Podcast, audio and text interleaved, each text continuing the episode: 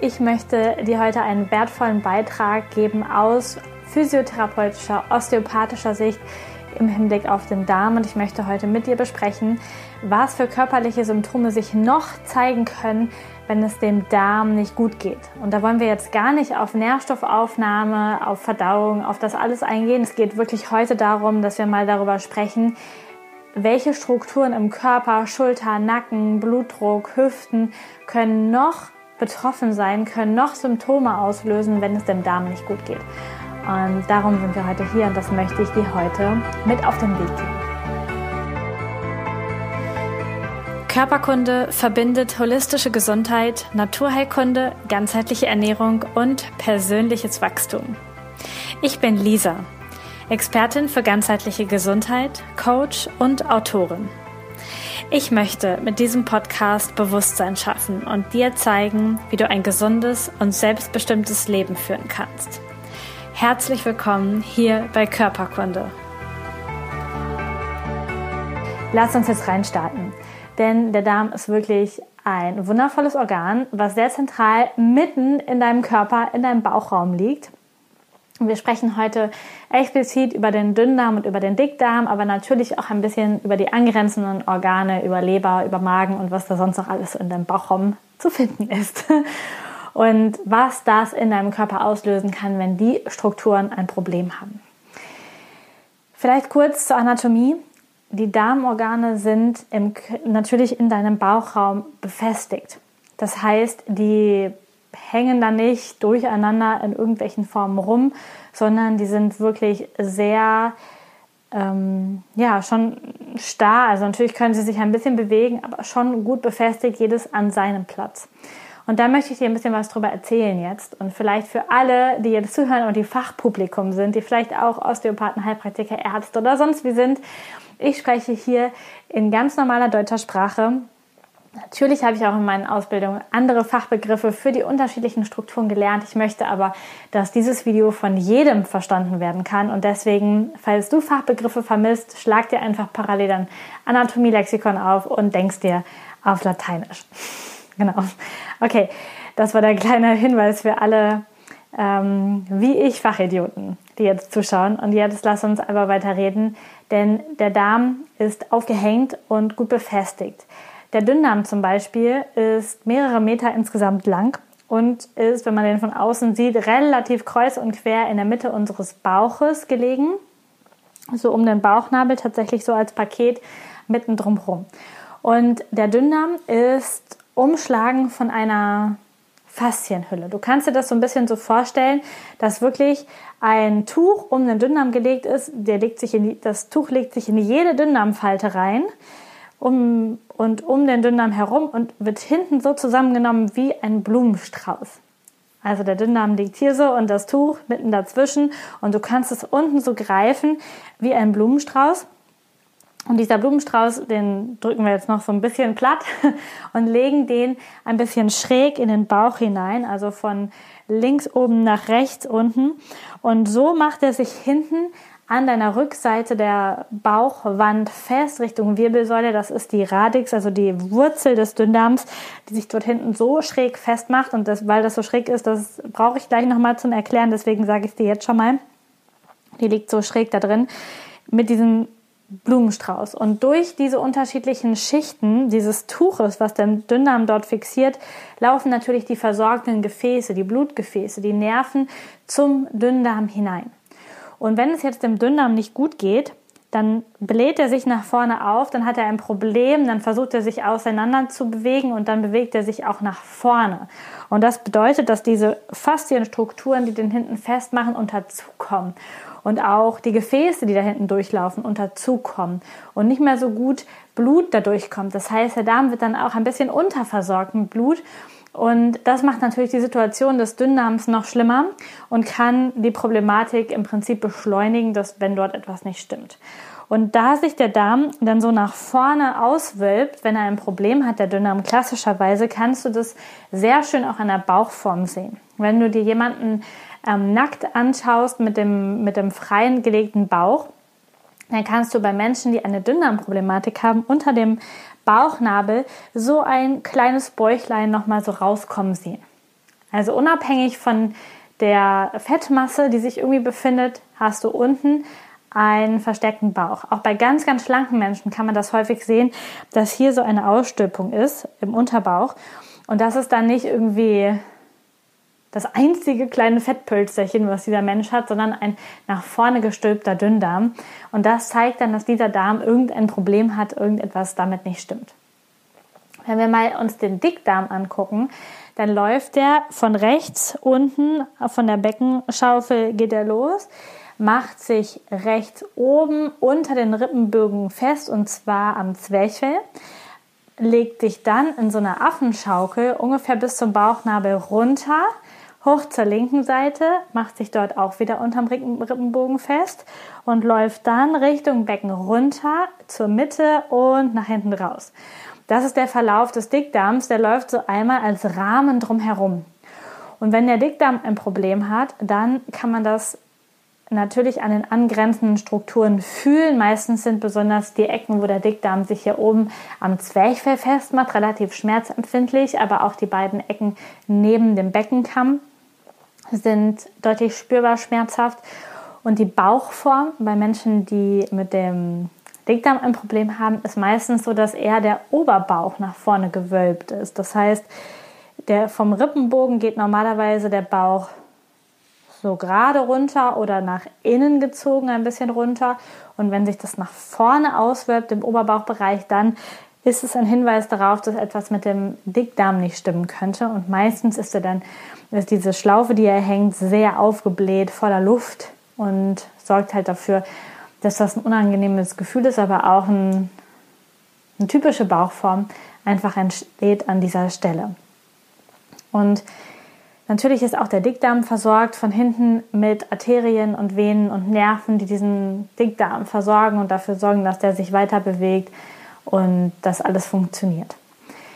Und die Organe sind natürlich gleichzeitig über die Faszien festgemacht. Auf der anderen Seite sind sie natürlich auch beweglich, denn du weißt wahrscheinlich, dass der Darm eine Peristaltik hat, die er selber steuern kann. Das heißt, er macht so ähm, ja, Wellenbewegungen mit den Muskeln und schiebt dadurch den Stuhlgang weiter nach vorne.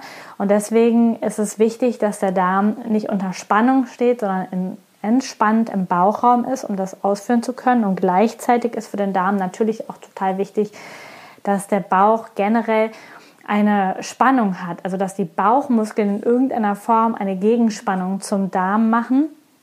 Denn das sorgt dafür, dass der Darm auch gut funktionieren kann. Wir haben hier in unserem Bauch ein sogenanntes Hochdrucksystem, das heißt von unten der Beckenboden, von oben das Zwerchfell und drumherum wie ein Korsett die Bauch- und Rückenmuskeln. Und dieses Hochdrucksystem darf von allen Seiten Druck geben, damit in sich der Darm richtig gut liegen kann und gut funktionieren kann. Und wenn da irgendetwas nicht stimmt, ähm, entweder weil das Zwerchfell ein Problem hat, weil der Beckenboden zu lasch ist oder auch weil die Bauchmuskulatur das Ganze nicht richtig halten kann, kann es natürlich dann auch Probleme im Darmbereich geben.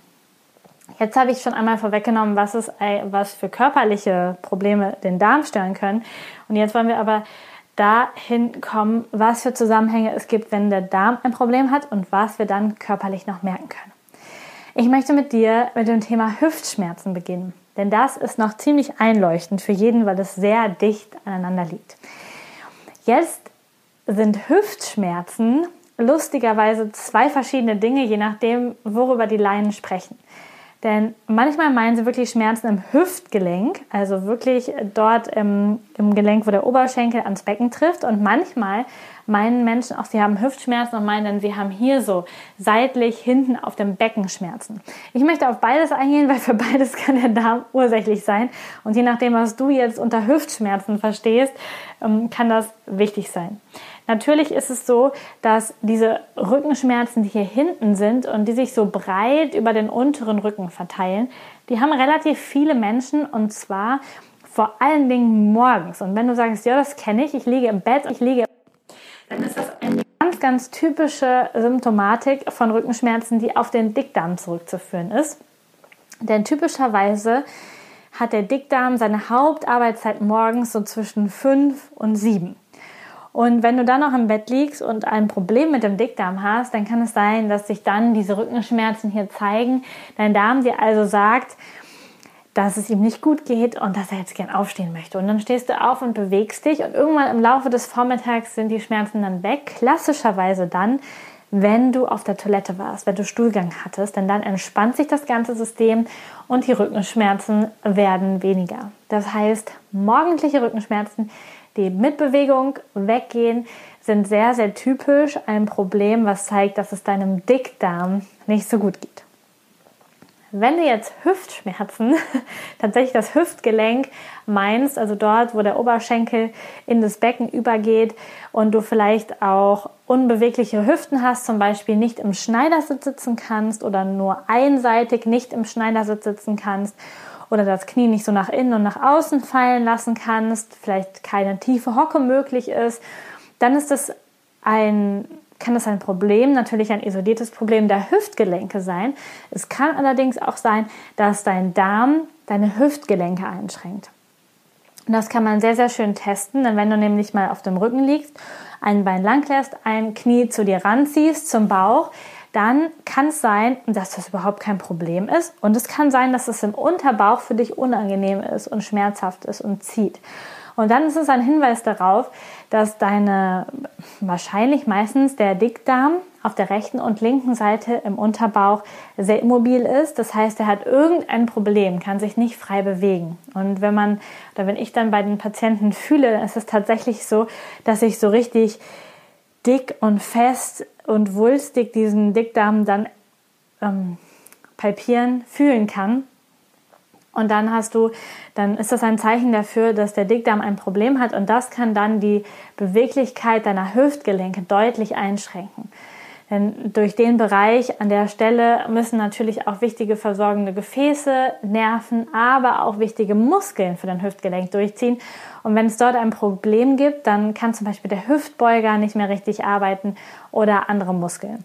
Und ganz häufig ist es so, wenn dann der Dickdarm behandelt wird osteopathisch, oder auch so richtig, richtig ursächlich. Das heißt, der Dickdarm so behandelt wird, dass es ihm wirklich besser geht über Ernährung, über eine Darmsanierung, über so etwas, dann geht es auch den Hüften viel besser und dann können die sich wieder frei bewegen.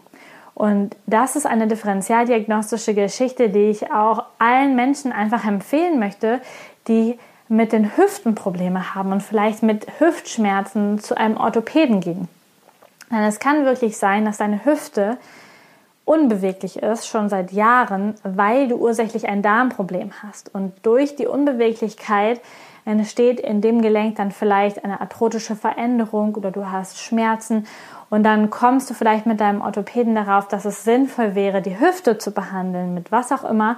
Und dabei ist die Ursache dahinter, die Ursache der Ursache der Ursachen, so wie ich das immer gerne sage, gar nicht die Hüfte, sondern der Darm. Und deswegen liebe ich alles, was mit Befund und mit Diagnostik zu tun hat. Und ich würde dir ganz besonders empfehlen, dass du zur Diagnostik immer zu jemandem gehst, der dich ganzheitlich betrachtet. Also ich mag Ärzte, die ihr spezielles Fachgebiet haben, die hochprofessionell sind, die auf dem Bereich vielleicht auch sehr spezifisch operieren können.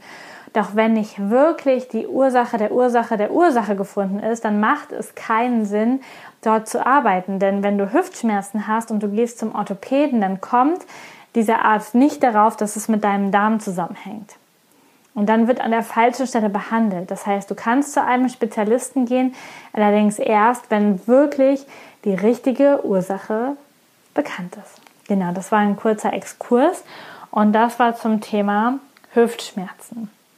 Was auch noch sehr spannend ist, ist, dass viele Menschen gleichzeitig mit der linken Hüfte und mit der rechten Schulter ein Problem haben. Und jetzt kommt unsere Dünndarmwurzel ins Spiel, die ich eben schon erklärt habe, denn der Dünndarm macht sich ja so schräg im Bauch fest. An der Wurzel, du erinnerst dich an den Blumenstrauß, macht sich hinten Richtung Wirbelsäule fest. Und wenn der sich so fest macht und dort ein Problem hat und dort unbeweglich ist in die Richtung, dann zieht der hier an Leber und Zwerchfell und gleichzeitig zieht er hier an den Hüftstrukturen und dann hast du eine unbewegliche rechte Schulter gepaart mit einer unbeweglichen linken Hüfte. Kommt tatsächlich ziemlich häufig vor. Die meisten Menschen haben dann auch keine Ahnung, dass das irgendwie zusammenhängt und das ist auch nicht schlimm, aber das ist tatsächlich etwas, was häufig zusammen vorkommt, wenn ein Dünndarmproblem vorliegt, eben durch diese spezielle Lage der Dünndarmwurzel im Bauch. Genau. Und weil sich die Dünndarmwurzel so schön hinten festmacht an der Wirbelsäule, kann das tatsächlich auch ein Problem sein für untere Rückenschmerzen. Nicht die breiten, die ich eben gesagt habe, sondern wenn du unten mittig in der Lendenwirbelsäule Schmerzen hast, dann kann das auch sein, dass es mit deinem Dünndarm zu tun hat. Und meistens merkt man auch, dass die Haut richtig eingezogen ist hinten, dass man da gar nicht so eine Falte in der Mitte des Rückens abziehen kann, sondern dass das richtig fest ist alles. Und das ist dann die Bindegewebeszone für den Dünndarm und zeigt an, dass dort etwas nicht richtig in Ordnung ist und dass dort auf jeden Fall mal geschaut werden kann. Und ähm, auch da ist es wieder wichtig, apropos Differentialdiagnose, dass ausgeschlossen ist, dass deine Rückenschmerzen vom Dünndarm kommen, bevor du irgendetwas behandlungstechnisch an deiner unteren Wirbelsäule machen lässt. Denn wenn du vielleicht auch deswegen natürlich, weil es logisch ist, wieder zum Orthopäden gegangen bist und der hat deine Lendenwirbelsäule untersucht und findet dort vielleicht auch irgendwelche Verschleißgeschichten und im schlimmsten Fall lässt du dich vielleicht operieren an der Lendenwirbelsäule und dann war es aber ursächlich der Dünndarm, dann kommen deine Rückenschmerzen relativ schnell wieder. Und generell zur Abgrenzung kann ich sagen, wenn Schmerzen ähm, nicht in der Belastung auftreten, also du vor allen Dingen Schmerzen in Ruhe hast, so wie auch beim Dickdarm morgens, wenn du noch im Bett liegst oder wenn du ähm, still sitzt oder wenn du mh, mm, ja, abends zur Ruhe kommst und dann die Schmerzen stärker werden, ist die Chance, dass es mit einem inneren Organproblem zu tun hat, größer, als wenn du sagst, oh, jetzt bücke ich mich, ah, und jetzt habe ich Rückenschmerzen. Dann ist die Chance größer, dass es mit dem orthopädischen, mit dem Rücken wirklich zu tun hat. Wenn das eher so ist, boah, ich komme zur Ruhe oder einen Tag habe ich das, einen Tag habe ich das nicht, dann ist die Chance relativ gering, dass es tatsächlich zum Beispiel die Bandscheibe ist, denn die Bandscheibe ist nicht einen Tag so, einen Tag so. Dein Darm kann aber schon einen Tag mal sehr gestresst sein durch das, was du isst und einen Tag kann es ihm besser gehen, weil du dich vielleicht an deine Ernährungsempfehlung hältst. Und deswegen ist da natürlich auch wieder ein bisschen ja, Achtung geboten. Wann tut es mir überhaupt weh? Wann wird es schlimmer? Kann ich das beeinflussen? Ich hatte zum Beispiel im Coaching einen Klienten, der mir ganz klar sagen konnte, du, ich hatte wahnsinnige Rückenschmerzen und warum auch immer, habe ich letztes Jahr dann mal eine Fastenkur gemacht. Und während der Fastenkur ähm, habe ich einen Einlauf gemacht und auf einmal waren meine Rückenschmerzen weg.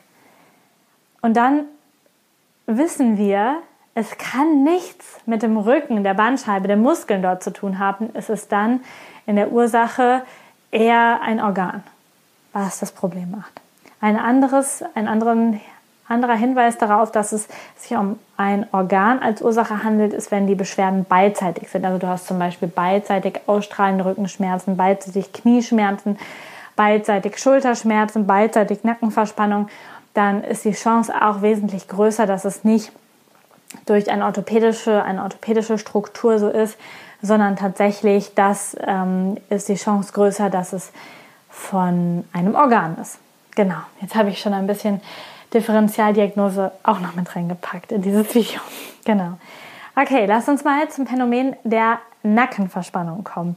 Dazu habe ich auch schon vor Jahren mal einen Podcast gemacht auf meinem Podcast und ich möchte es dir heute auch mitgeben, weil es bei ganz vielen Menschen so ist, dass die Nackenverspannung keine ursächlichen Nackenverspannungen sind.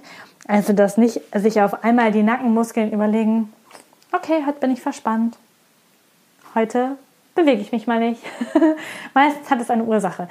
Und ganz klassisch ist es so, dass die Menschen morgens aufwachen und auf einmal Nackenverspannung haben, vielleicht auf einmal auch den Kopf irgendwie nicht mehr zu einer Seite bewegen können und dann sagen, oh, ich muss mich heute Nacht verlegen haben. Und ich muss dann echt immer lachen oder sagen, oh, ich glaube, ich habe gestern einen Zug bekommen. Und ich muss dann immer lachen, weil dein Körper ist ein Wunderwerk. Dein Körper ist also kann so viel aushalten. geht nicht so schnell kaputt, hör mal, du kannst, dein Körper, deine Wirbelsäule ist 80, 90 Jahre beweglich und du kannst laufen und alles funktioniert. Und ähm, bei manchen sogar noch viel länger. Und da ist es nicht so, dass du so einen Windhauch in den Nacken bekommst und auf einmal blockiert dir alles und du kannst den Hals nicht mehr bewegen. Oder auch nachts beim Schlafen. Ich habe mich verlegen. Also natürlich bist du am Schlafen, aber dein Körper ist ja nicht am, also schläft ja nicht quasi. Also der merkt ja, wenn du so liegst, dass es dir nicht gut tut und legt sich dann anders hin. Das heißt, es gibt in, in dem größten Fall der Fälle eine andere Ursache. Und ganz häufig ist es so, dass abends vorher, wenn du morgens so aufwachst, du richtig dick gegessen hast, vielleicht noch ordentlich Alkohol dazu getrunken hast, vielleicht so eine richtig schöne Grillfeier gemacht hast und dann kannst du nächsten Tag deinen Nacken nicht bewegen. Das hat nichts mit dem Wind zu tun, auch nicht, wie du gelegen hast nachts, sondern mit deinen inneren Organen. Und das möchte ich dir jetzt erklären. Denn dein Dickdarm macht sich am Zwerchfell fest, dein Magen liegt direkt unterm Zwerchfell, deine Leber liegt direkt unterm Zwerchfell. Und diese Strukturen haben alle Einfluss auf das Zwerchfell, was sich als Kuppelmuskel durch deinen Oberbauch zieht und komplett den Brustraum vom Bauchraum trennt. Und dieses, dieser Kuppelmuskel wird gesteuert vom Nervus phrenicus. Das ist der Nerv, der deine Atmung steuert. Der macht, dass du einatmest also, und ausatmest. Also der Muskel geht in die Richtung. Du atmest ein, deine Bauchorgane werden runtergedrückt, deine Lunge wird aufgezogen und du atmest aus. Der Muskel entspannt sich wieder und wird von dem Hochdrucksystem des Bauches wieder nach oben gedrückt. Deine Lungen entleeren sich. Und dieser Nervus phrenicus, der entspringt in der Halswirbelsäule. Und zwar über mehrere Segmente der Halswirbelsäule. Dort kommt der Nervus phrenicus, der Atemmuskel, äh, Atemnerv her. Und der steuert dein Zwerchfell. Gleichzeitig nimmt er aber auch Informationen auf, wenn es irgendwelche Störungen gibt mit diesem Atem. Und wenn du zum Beispiel einen prall gefüllten Dickdarm hast und du gar nicht so richtig da unten hinatmen kannst, ja, das merkst du auch, wenn du mal ordentlich übertrieben hast, irgendwo beim Buffet oder so, dann kannst du gar nicht so richtig tief atmen. Und wenn jetzt so ein Darm länger Probleme hat und andauernd Probleme hat, sich festzieht, dann meldet auch das Zwerchfell die ganze Zeit quasi über den Nervus phrenicus, dass etwas nicht in Ordnung ist. Es meldet dann einen Fehler. Da leuchtet eine rote Lampe. Und die leuchtet und leuchtet und leuchtet. Immer wieder, immer wieder. über Wochen, über Tage. Und wenn diese rote Lampe immer leuchtet, dann werden Botenstoffe ausgeschüttet in diesen Segmenthöhen in der Halswirbelsäule, wo der Nervus phrenicus ankommt. Und wenn dort immer wieder Botenstoffe ausgeschüttet werden, dann gibt es quasi eine Botenstoffwolke. Und da oben kommen noch mehrere Nerven an, zum Beispiel die der Nackenmuskeln auch oder die der Schultermuskulatur oder ähm, auch von anderen Organen, die daneben sitzen direkt. Und das kann dann sein, dass diese Wolke von den ähm, Transmittern, von den Botenstoffen, die da ausgeschüttet wird, auf die anderen Nervenkerne in der Halswirbelsäule im Rückenmark übertritt. Und dann wird auf einmal auch der Nacken empfindlich. Und dann reicht es, wenn du blöd liegst oder du musst noch nicht mal blöd liegen oder wenn es dir kalt wird oder wenn du dann auch noch viel Ballast auf den Schultern trägst, dass du komplette verspannte Nackenmuskeln hast. Aber die Ursache der Ursache sind nicht die Muskeln, ist nicht deine Halswirbelsäule, sondern ist das Zwerchfell bzw. das Organ, was das Problem hat, was die Meldung auslöst und was dann hier oben das Problem macht und dich verspannt werden lässt. Und du hast auf beiden Seiten Nackenverspannung, auf einer Seite vielleicht ein bisschen mehr als auf der anderen Seite.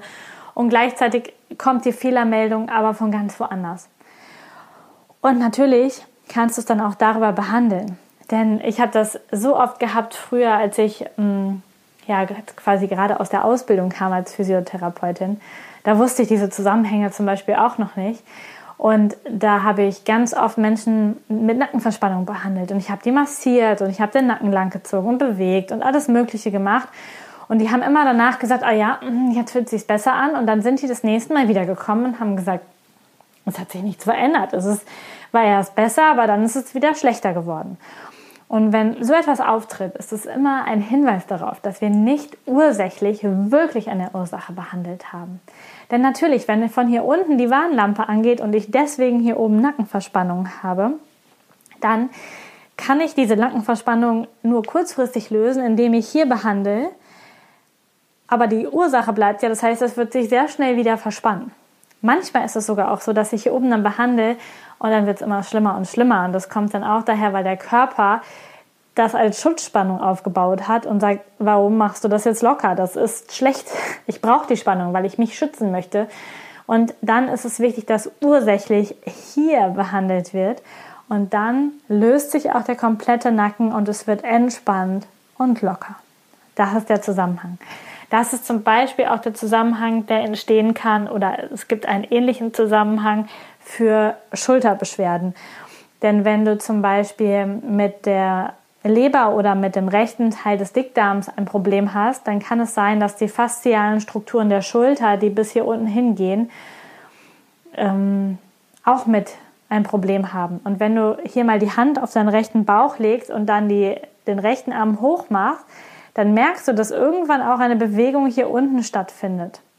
Also nicht unbedingt vom ganzen Rumpf, aber innen an den Faszien. Und das ist tatsächlich so, dass wenn du hier ein Problem hast, dann wird dein Körper vermeiden wollen, dass du dich richtig streckst, weil dann kommt auch der Bereich, der dort ein Problem hat, bekommt dann Zug und das mag der Körper halt gerade gar nicht. Denn wenn du Bauchschmerzen hast, Bauchprobleme hast, kennst du das, möchtest du am liebsten so sein.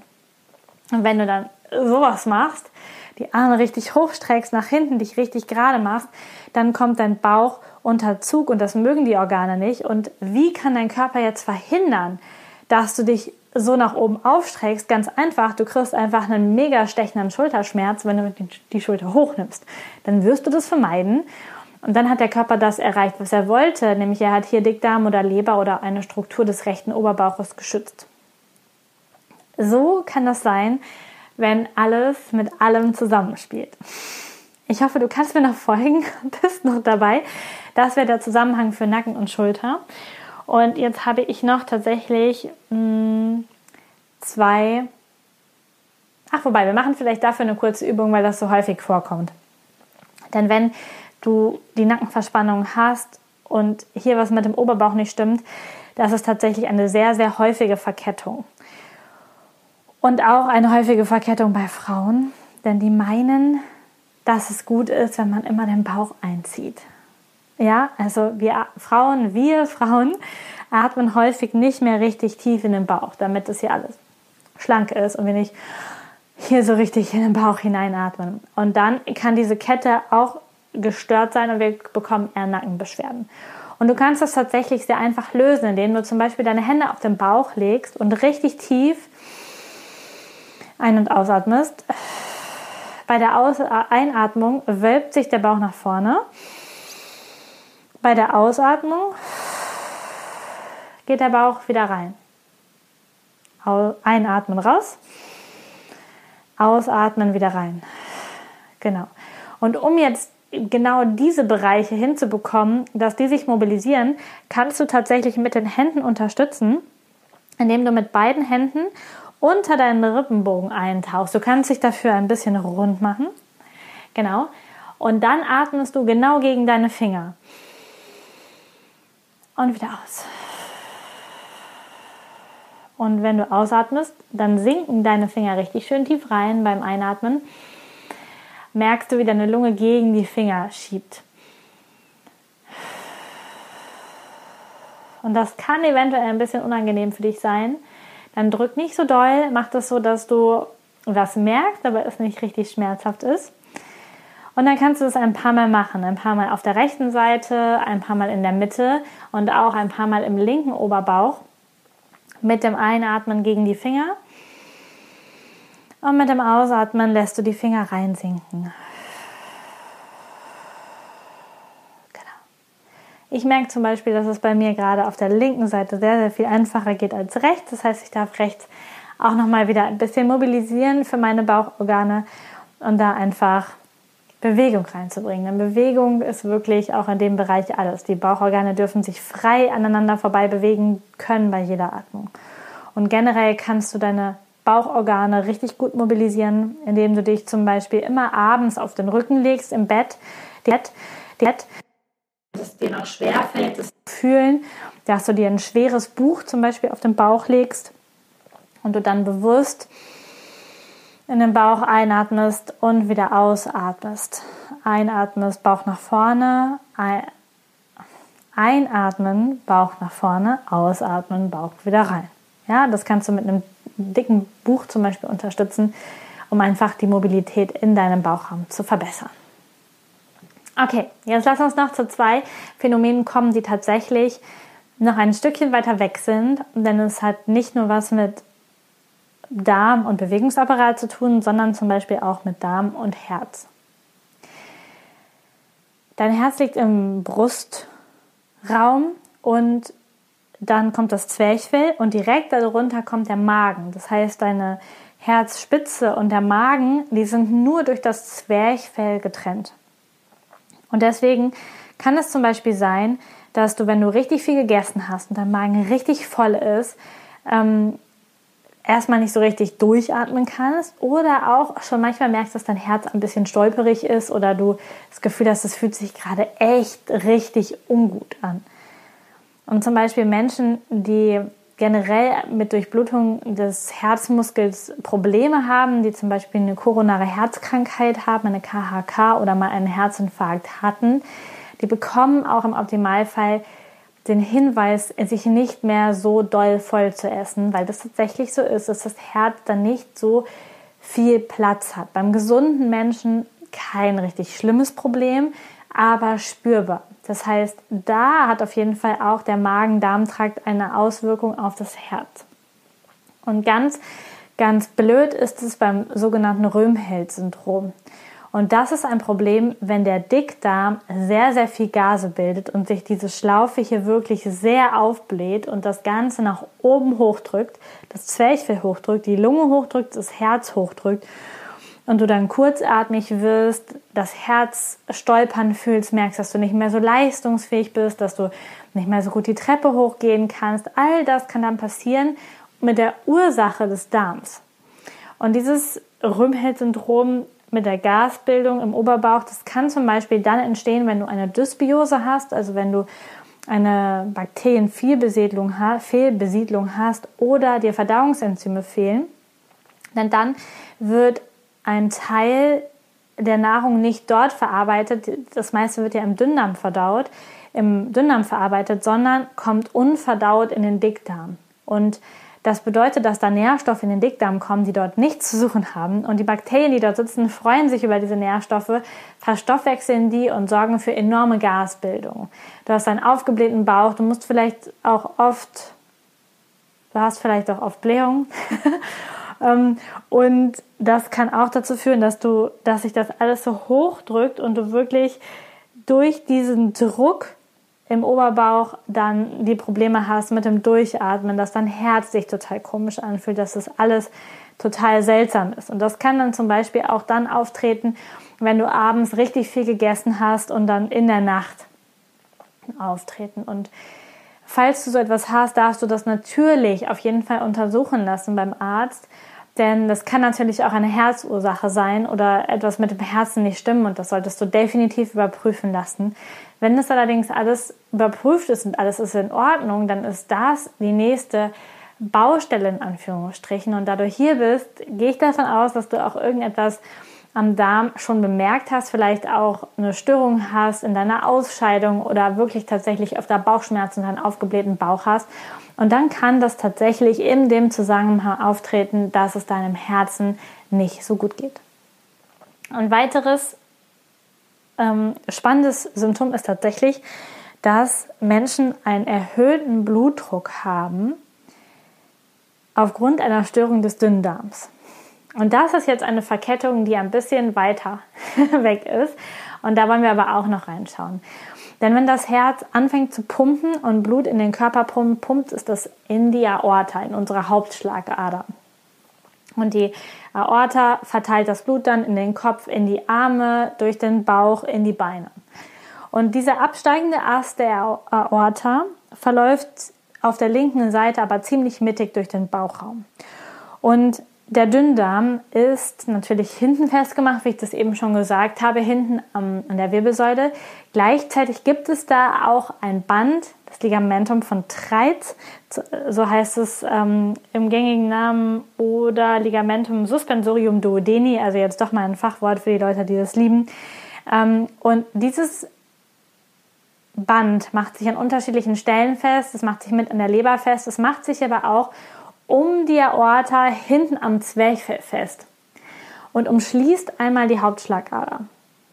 Und wenn jetzt der Dünndarm ein Problem hat und vielleicht sogar entzündet ist und nach vorne und unten rauszieht, dann zieht dieses Band auch an, ähm, an unserem Zwerchfell und verengt die Aorta, verengt den Teil der Aorta. Und das sorgt dann dafür, dass es sein kann, dass unser Unterbauch und die Beine melden, dass sie nicht mehr genug Durchblutung bekommen. Also die Rezeptoren melden das ans Gehirn. Und dann entsteht die Verkettung, dass das Gehirn sagt, okay, wenn da nicht mehr genug ankommt, dann müssen wir den Blutdruck erhöhen, damit das da unten ankommt. Und dann haben wir einen erhöhten Blutdruck im Blutgefäßsystem aufgrund einer Dünndarmstörung in der Verkettung durch dieses Faszienband. Und vielleicht denkst du jetzt, boah, da habe ich ja noch nie was von gehört. ja, ich habe da, davon auch vorher noch nichts gehört seit der, ähm, seit der Osteopathie-Ausbildung. Es ist aber mega spannend, denn ganz, ganz viele Menschen haben da Probleme. Und ganz, ganz viele Menschen haben auch idiopathische, also Ursache unbekannt, Störungen des Blutdrucks, meistens eine Blutdruckerhöhung. Jetzt möchte ich nicht sagen, dass das immer mit dem Darm zusammenhängt, aber aus meiner Sicht darf man das auf jeden Fall mal in Verbindung bringen und untersuchen.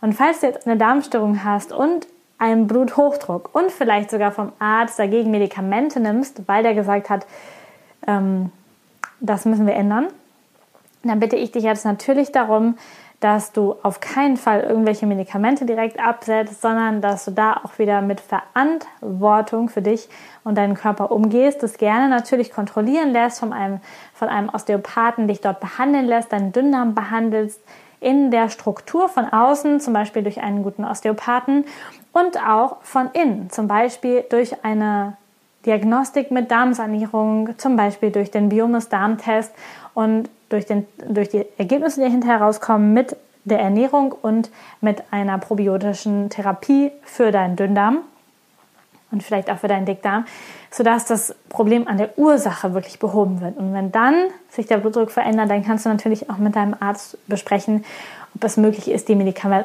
Medikation zu verändern. Aber da bitte immer in Rücksprache. Ja, das ist mir ganz wichtig, dass du jetzt nicht durch eine Verkettung, die ich jetzt hier als Beispiel sage, sofort bei dir zu Hause alles umstellst, denn es geht hier tatsächlich darum, dass du Verantwortung übernimmst. Und ich möchte dir total gerne den Raum aufmachen, wie das alles zusammenhängen kann. Ich möchte dir aber auch, das ist mir ganz wichtig, sagen, dass du Verantwortung übernimmst und nicht nur, weil ich etwas sage, du jetzt äh, springst, genauso wie du das machst, wenn ein Arzt irgendwas sagt, hoffentlich, also nicht machst, sondern dass du für dich das in Ruhe prüfen lässt und natürlich gerne von einem Fachmenschen bei dir vor Ort, von einem guten Osteopathen, der dich einfach unterstützt, der dich mal genau untersucht und der dir auch Eigenübungen zeigt, wie du das zu Hause machen kannst.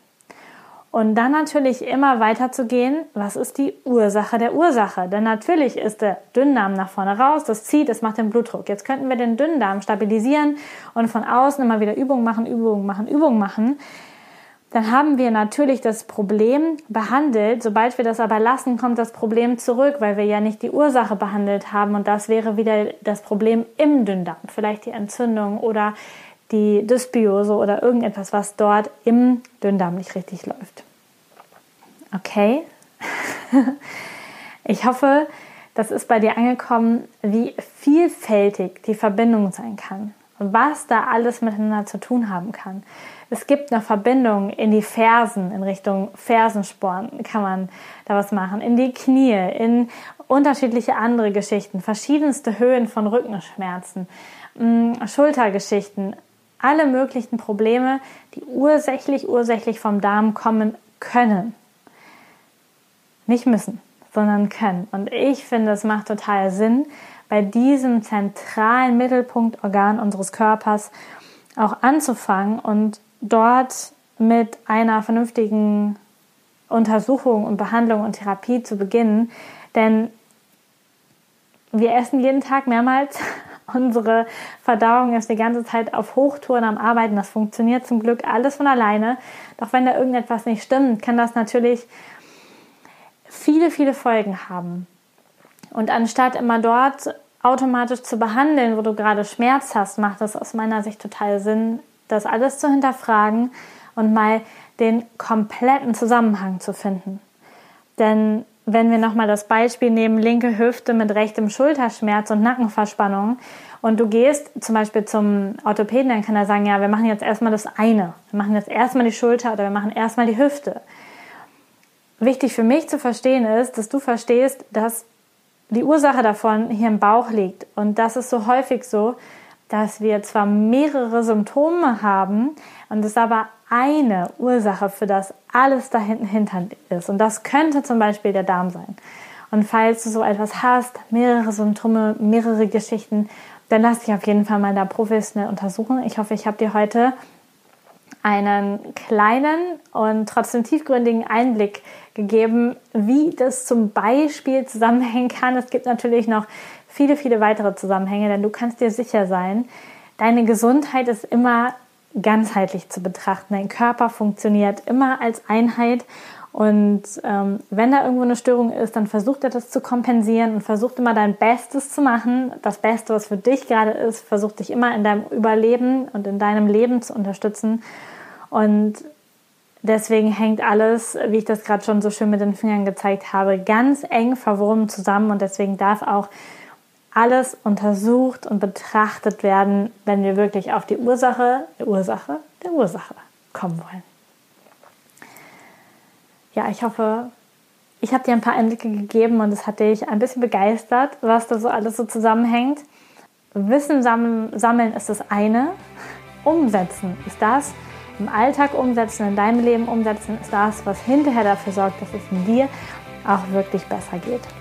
Ich wünsche dir alles Liebe und freue mich, wenn wir uns irgendwann mal wiedersehen. Ciao!